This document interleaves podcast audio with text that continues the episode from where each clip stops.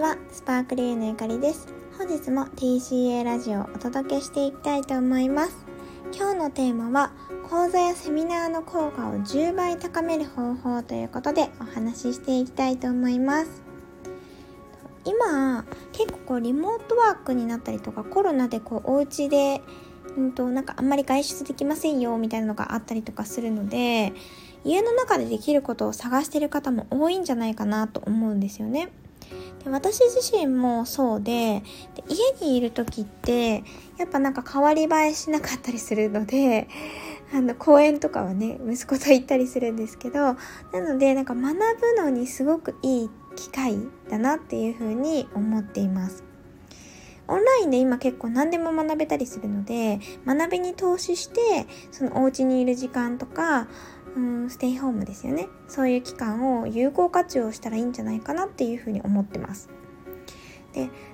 そうやって学ぶ人ってすごく増えてるとは思うんですけれどもその学びの効果をさらに高めるためにどんなことをやっていったらいいのかっていうことについて今日はシェアしていきたいなというふうに思います。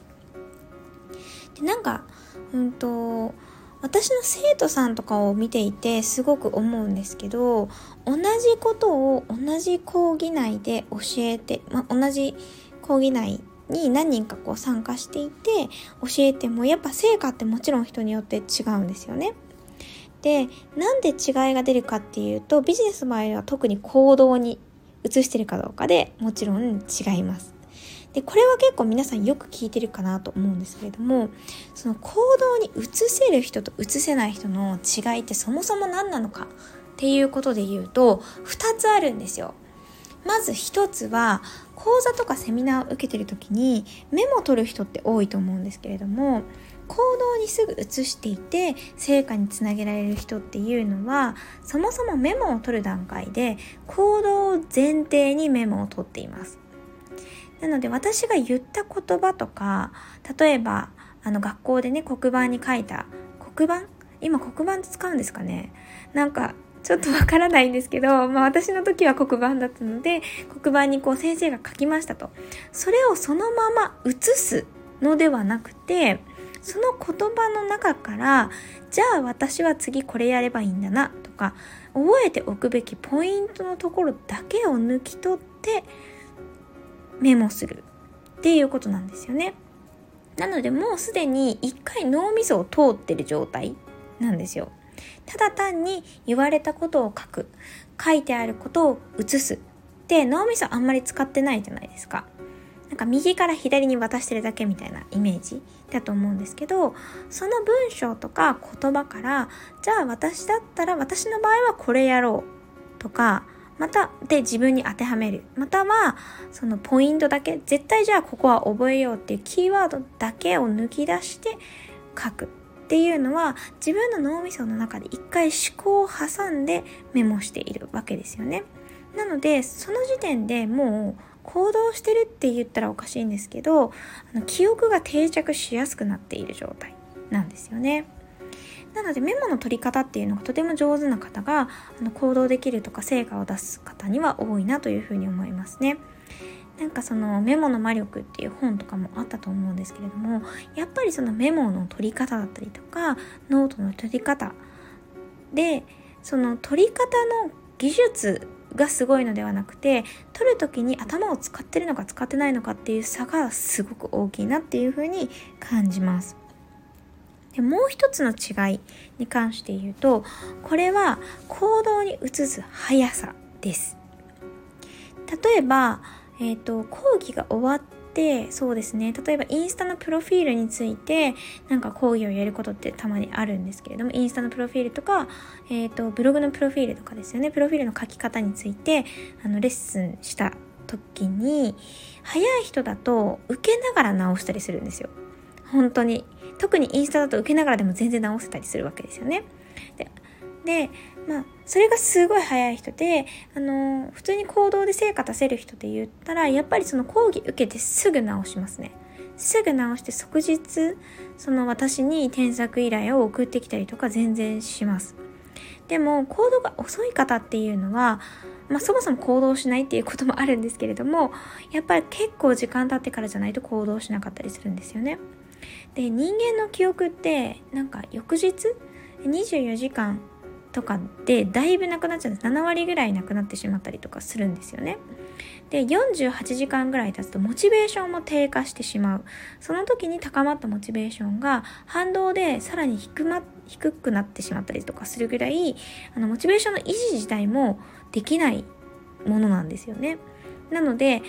その温まっている状態セミナーとか講座を受けて温まっている自分のモチベーション高まっているで記憶も鮮明だっていう状態ですぐに行動に移した方が結果的に効率もいいんですよ。なのでその行動を後回しにしてる方っていうのは自分で自分のハードルを上げてるんですよね。だってモチベーションも低くなってるし記憶も薄くなってる中で行動をしなきゃいけないっていう状態を自分で作りに行ってしまって行ってしまっているので自分で行動のハードルを上げてしまってるんですよね。なのでよくなんか行動が早い方成果が早い方ってあの人との約束もすごく早かったりしませんか？例えばなんかよくある例で言うと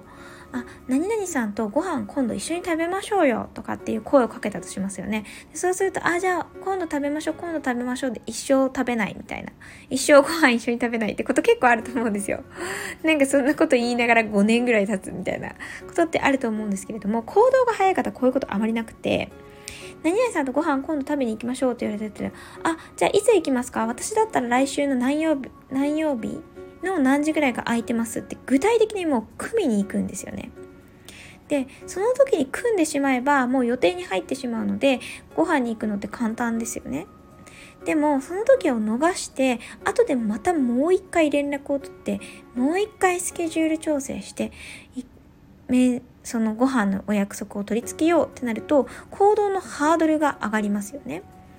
なので物事って特にセミナーとか講座の場合は受けてすぐが一番行動のハードルが低い状態なんですよ。なので行動力があるというかスピードが速ければおのずと行動力は高まる。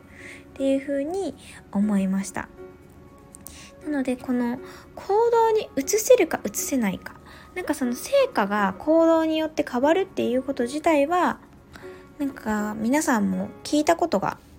一度や二度は聞いたことがあるんじゃないかなって思うんですけれどもじゃあ行動力高めるにどうしたらいいよっていう話で言うと今言った2つですね。まずメモとかを取る段階で1回脳みそを通す。脳みそを通すっていうと変なんですけど頭を使って自分なりのポイントにまとめたり自分なりの場合に置き換えたりしてメモを取るっていうことが一つ。でそうするとすぐね行動に移るようなリストが出来上がったりとかもするぐらいなので、まあ、そこが一つとあとは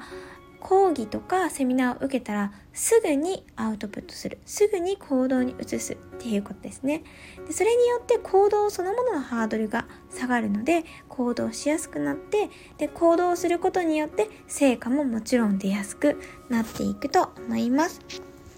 それでは今日もこの辺で終わりにして終わりにしたいと思います本日もご視聴いただきありがとうございました